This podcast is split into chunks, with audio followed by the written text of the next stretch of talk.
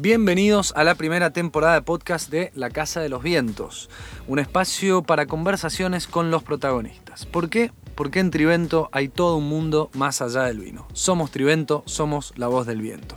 Buenas a todos, soy Joaquín Insúa y tengo el placer de compartir en esta oportunidad nada más y nada menos que la presencia de Maximiliano Ortiz, autor de Trivento Reserve Malbec. Buenas, Maxi, ¿cómo estamos? Hola, Joaquín, ¿cómo estás? ¿Todo Un bien? placer para mí estar acá. Bueno, igualmente.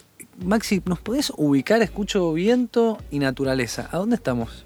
A ver, para que la gente se vaya ambientando en dónde estamos, estamos en un callejón abajo de unos olivos, rodeados de vides, frente a la bodega, ya que estamos en nuestro viñedo Los Vientos, que fue la primer adquisición que tuvo Trivento allá por el año 96.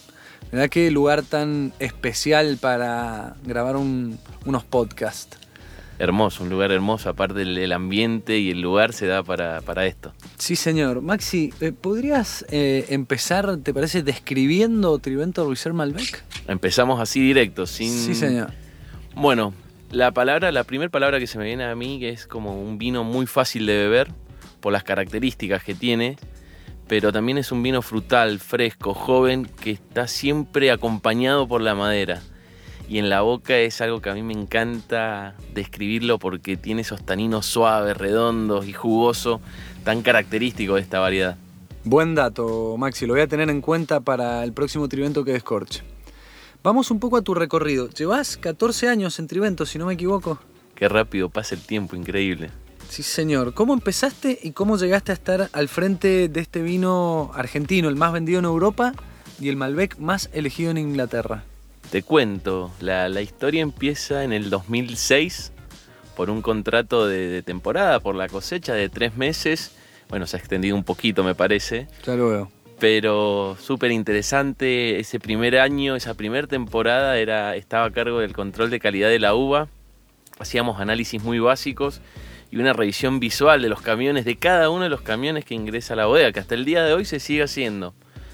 Después fui pasando por distintos puestos, pero siempre relacionado al proceso hasta que en 2014 me dieron la gran responsabilidad de, de liderar este vino que siempre tuve un cariño o una atracción especial. Y la verdad que con muy buenos resultados, si me dejas decirte. Y me estás dando pie a que escuchemos a tu colega, brand manager de Trivento, Silvina Barros, que nos va a explicar, eh, si te parece, cómo llega Trivento Ruizer Malbec a estos mercados que mencionábamos. Dale, a ver qué dice. La escuchamos. Trivento Reserve es nuestra marca más exportada y este año superamos la barrera del millón de cajas. Nos enorgullece que sea el vino argentino elegido por muchos consumidores alrededor del mundo. Nuestros principales mercados de exportación son Reino Unido y Estados Unidos, que también coincide con los países más importantes para Argentina a la hora de vender vino. En Trivento venimos trabajando desde hace tiempo en generar campañas potentes para acercarnos a los distintos públicos. Nuestro objetivo en ambos países es generar brand awareness o reconocimiento de marca, que luego se traduce en que el consumidor pruebe el vino y después repita la compra. Esa es la medición de que tanto la campaña como la calidad de nuestros vinos y el posicionamiento que definimos es el correcto. Inglaterra es uno de los principales mercados de vino a nivel mundial y para todos los orígenes de vino. Es un mercado maduro. Esto quiere decir que ha alcanzado su potencial y es estable en términos de consumo. Trivento Reserve Malbec es el Malbec más vendido y está entre los primeros 20 SKU principales de este país. Desde hace tres años tenemos una asociación con el canal Discovery con cortos durante el prime time de cuatro de sus señales en las que invitamos a los consumidores a que encuentren experiencias audaces y atrevidas de la mano de Trivento. En el caso de Estados Unidos, este es un mercado que se define en crecimiento. Esto quiere decir que tiene un alto potencial y consumo per cápita en aumento. El conocimiento que tiene el consumidor sobre vinos y distintos orígenes es menor que en el caso de Inglaterra. Por esto elegimos, después de realizar varios estudios, asociarnos a la liga de fútbol o soccer, como la llaman allá, la Major League Soccer, ya que el fútbol representa parte de la cultura argentina y así se hace más cercana la asociación a un Malbec argentino. Hemos realizado promociones en punto de venta para comunicar MLS y Trivento y también mucho a través de redes sociales. Entre las acciones en redes, entrevistas a algunos de los muchos jugadores argentinos que viven allá, como Diego Valeri y Nicolás Figal. Esto nos permite llegar a los fanáticos con palabras directamente de un argentino contando nuestras costumbres, fútbol, asado y por supuesto vino. Esta asociación y los esfuerzos hechos en el mercado norteamericano en distribución nos han llevado a posicionarnos como el tercer Malbec de Argentina y seguimos buscando nuevas posiciones. Por eso este año iniciamos una nueva alianza con el Inter Miami Club de Fútbol, donde juega Gonzalo Higuaín ahora, y también lanzamos una aplicación con un divertido juego de penales con realidad aumentada. Florida y en especial Miami es un mercado gigante para el vino argentino y esta asociación ya está dando sus frutos. Con estas acciones no solo posicionamos la marca donde queremos que esté en la mente de nuestros consumidores, sino que también buscamos que tengan experiencias con la marca que les permitan recordarla más allá de la acción o de la promoción puntual. Hablando de la MLS, me pasó también, gracias al vino, que nunca me lo hubiese imaginado, es haber podido estar en el Juego de las Estrellas en el 2019 en Miami. Y después nos invitaron a los camarines a hablar un rato con los jugadores y estar con monstruos como Ibrahimovic, Rooney, que los ves siempre en televisión. Fue un tan flashero, tan loco y gracias al vino, ¿no? Mirá vos, Maxi, ¿quién diría que te llevaría a estos lugares, eh, el Trivento Luis Malbec, y, a muchos otros lugares que seguramente te va a llevar también? Esperemos, seguramente quedan todavía muchas cosas por descubrir. Sí, señor. Eh, Maxi, es eh, un vino, estamos hablando que ha sido muy bien recibido por la crítica, digamos, ha tenido muy buenos puntajes por Tim Atkin, James Sacklin, recientemente los Decanter World Wine Awards. ¿Cómo ha sido la evolución enológica de este vino desde tu perspectiva?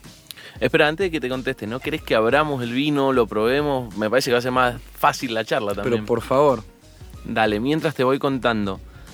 Eh, la verdad que es una sorpresa increíble cuando uno recibe estos reconocimientos de gente que sabe tanto, que prueba tantos vinos eh, todo el año. Y es como darle un cierre al esfuerzo de un equipo de trabajo, a tanta gente involucrada en el proceso. Y, seguís eh, para mantener una identidad, un método. Hace, poco veíamos una pieza tuya donde hablas de la alquimia que hay para crear eh, este vino y digo, mantenés una identidad, una estructura, una fórmula año a año, te dejas sorprender por lo que te ofrece la cosecha, eh, tratás de respetar ciertos parámetros. ¿Cómo lo llevas? Mira, esto que voy a hacer ahora no se hace en verdad, pero vamos a ir sirviendo y vamos a ir hablando que yo creo que también ayuda. Muy bien. Eh, no, no, no existe una receta, no, no existe una receta, pero para ningún vino. Siempre lo que tenés que ir es viendo, caminando y descubriendo lo que el año te va mostrando. Entonces sí, la palabra alquimia a mí me gusta mucho porque realmente es eso, ir buscando, fusionando conocimiento, experiencia más las cosas básicas que aprendiste en la facultad, de química, de y las estás utilizando en el día a día y eso es lo que te permite ir elaborando y creciendo y evolucionando. Ahora, sabemos que para que el vino sea exitoso tiene que ser un buen vino, ¿no? Pero digo, ¿qué, qué rol ocupa luego de que está elaborado la comunicación y cómo te involucras vos en ese proceso de comunicación? Ahí más que involucrarme, yo creo que me involucraron, pero porque es algo que no lo tenemos natural, eh, aparte somos técnicos nosotros, nuestra, nuestra cabeza va por otro lado, pero una vez que entendiste que la comunicación es tan importante, es muy lindo hacerlo. Y más que comunicar, a mí me gusta decir es transmitir. Porque vos tenés que llegar a la gente, ya sea un periodista, ya sea uno de tus más exigentes compradores o el consumidor promedio, tenés que saber llegarles a todos de la misma forma y es transmitiendo lo que vos haces, transmitiendo cómo lo estás haciendo y lo que querés expresar con el vino. Si me permitís ir un poco más profundo respecto de tu reflexión eh, mientras pruebo el vino, ¿qué, has buscado expresar con el Tridente Riesel Malbec? Ahí lo que estamos, y te hablo en plural porque sí me animo a hablar en nombre de toda la bodega ahora, lo que queremos expresar es hacer llegar una partecita por lo menos de Mendoza a todo el mundo. Imagínate que acá estamos metiendo zonas muy particulares, muy características de Mendoza. Y es eso, transmitir la pureza, es transmitir el terroir, lo que la U expresa con la menor manipulación posible. Esa es la esencia de este vino. La verdad que a mí en lo personal me encanta y aprovecho para felicitarte. Bueno, muchas gracias, un, honor. Mira, y ya que acabamos de escorcharlo, ¿te parece que escuchemos em, a Patricia Lasca, columnista del diario Clarín, que ha preparado una pequeña columna de historia con un dato muy curioso que creo que pocos saben? A ver, dale, a ver qué nos dice. Lo escuchamos. Hola a todos, ¿cómo están? Soy Patricia Lasca, bienvenidos a los imperdibles del mundo del vino. Hoy los invito a conocer la pasión por el vino de uno de los genios más brillantes de todos los tiempos. Estoy hablando del italiano Leonardo da Vinci. Para ubicarnos un poquito en contexto, les cuento que Leonardo nació en 1452 en la región de la Toscana. Su casa natal se encuentra al lado de Vinci, una ciudad muy chiquitita en la provincia de Florencia.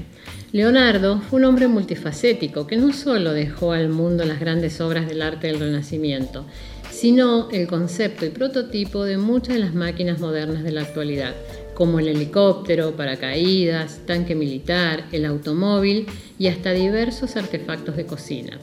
Y acá les quiero contar un dato curioso.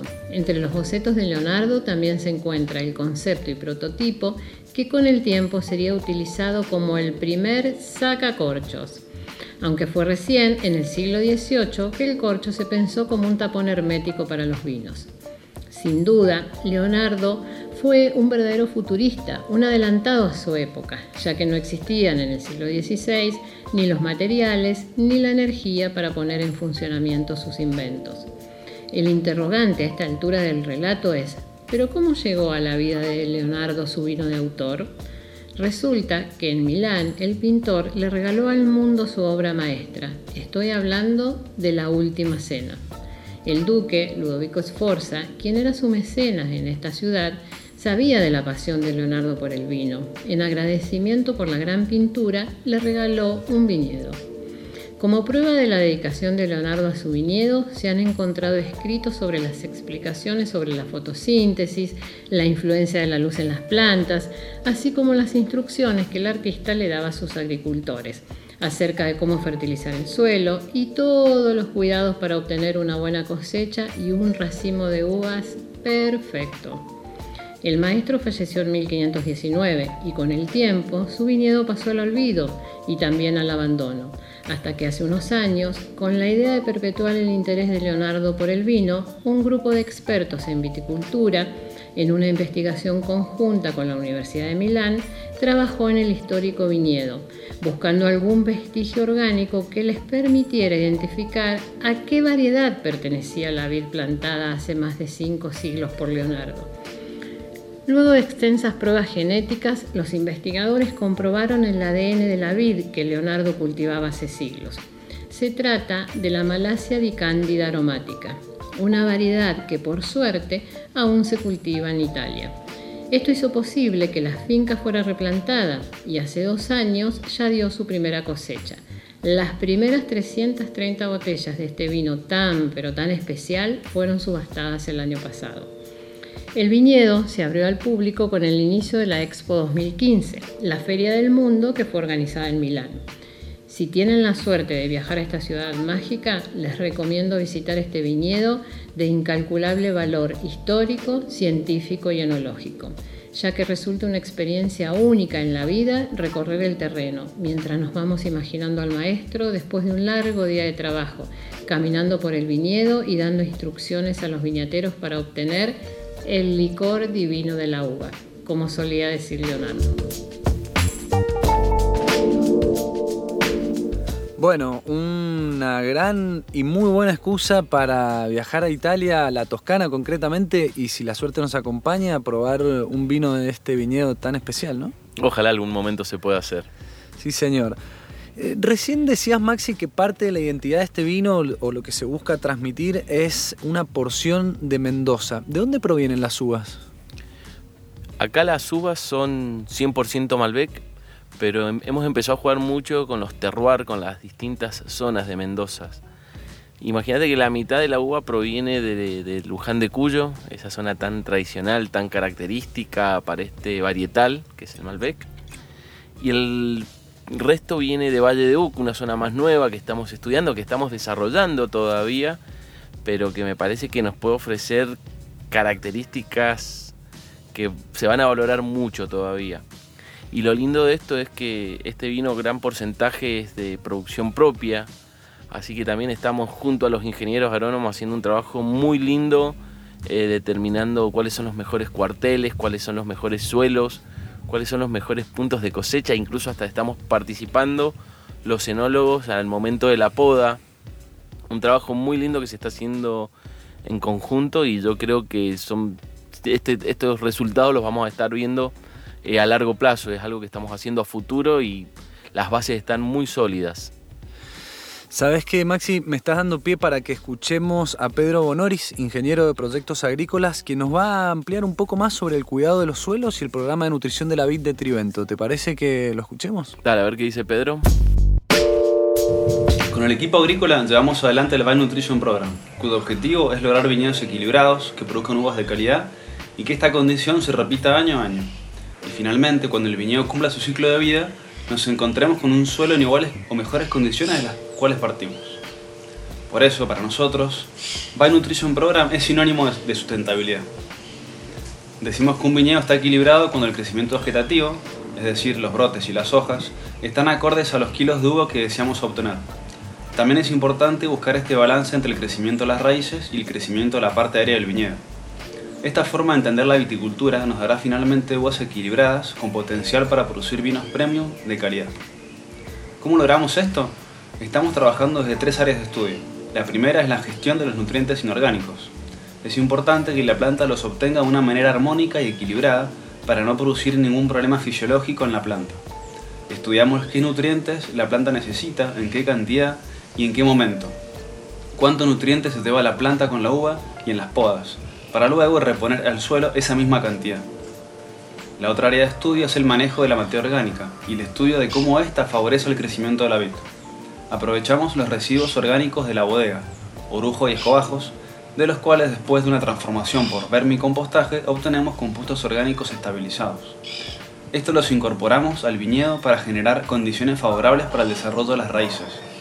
Esto es debido a que la materia orgánica está estabilizada, facilita la retención de nutrientes y agua, permite una mejor aireación, fundamental para que las raíces puedan respirar, y es el soporte de la microfauna del suelo. Lo que están haciendo el, equipo de ingenieros agrónomos hoy es de vital importancia porque, como te decía más temprano, son resultados que vamos a estar viendo en un futuro. Y aparte ellos nos están asegurando la calidad y la consistencia de nuestras uvas en 5, 10 o más años todavía. Qué interesante, Maxi. La verdad que mm, se me ocurren dos preguntas. Por un lado, ¿qué significa a nivel personal para vos trabajar en una compañía, en una bodega que tiene una política tan marcada en sustentabilidad? Y por otro lado, ¿qué crees que, representa para la persona que va a elegir un vino este tipo de, de filosofía? Bueno, son dos preguntas. Eh, la primera es una satisfacción enorme trabajar en una bodega que esté tan focalizada y con el norte tan marcado que es en la sustentabilidad. Y para nuestros consumidores o a la persona que elija los vinos de Trivento le, estamos asegurando, además de que está tomando o que va a tomar un vino eh, agradable, exitoso, consistente, con un ADN muy marcado, que es lo que llevamos todos nosotros en, en la sangre, que es lo, y son los trabajos que estamos haciendo referido a este tema. Por ejemplo, estamos trabajando muy fuerte en lo que es educación. Ya hace más de 10 años venimos otorgando ayuda a todos los colaboradores de Trivento para finalizar la escuela, ya sea primaria o secundaria, no sabes la, aceptación y los comentarios que hemos tenido, sobre todo de la gente que trabaja y ha podido terminar los, sus estudios, es un orgullo enorme. Estamos trabajando muy fuerte con lo que es energía sustentable. Eh, se han colocado paneles solares en los galpones de la bodega para recuperar parte de esa energía que nosotros utilizamos y estamos trabajando muy fuerte también en la emisión de gases, en el cuidado del agua, o sea que como te decía recién está muy marcado, es parte de nuestro ADN ya y eso se lo estamos asegurando a quien elija cada botella de Trivento. Qué bueno, la verdad que ojalá que se contagie cada vez más. Eh, sin duda que es un tema que da para hablar muchísimo, pero bueno, nos quedará para otro podcast, Maxi. Eh, sí, déjame hacerte una pregunta que por más clásica y trillada que sea, no quiero dejar de hacerla, y es ¿con qué acompañarías este vino? Me voy a tomar la libertad de cambiarte la pregunta, y es más que con qué, porque eso ya es algo que, se está manejando, todos podemos imaginarnos, con qué es, con quién. Y siempre se me viene a la mente mi abuelo, por parte de mi mamá, mi abuelo materno, Miguel. Él era zapatero, nada que ver con esto, falleció ya hace muchos años, pero siempre desde muy chiquito tuve tanta afinidad con él y es la persona que hoy me gustaría juntarme, que nos abramos un vino y hablar de sus experiencias, de lo que ha, de lo que he crecido y de lo que me ha pasado desde que no está. Así que sí, sería sin dudas él a quien elija. Qué bueno, elegir la compañía. Bueno, Maxi, eh, por él entonces, y me resta solamente agradecerte, la verdad, de 10 tenerte acá y esperamos que se repita pronto, ¿no? No, Joaquín, el, el, agradecimiento es todo mío, la verdad que la charla ha sido más que linda, es una charla de amigos me parece, y espero que la gente lo haya tomado y la haya recibido como tal. Sí, señor, nos vemos pronto, querido. Ojalá, un abrazo Gracias. grande. Salud.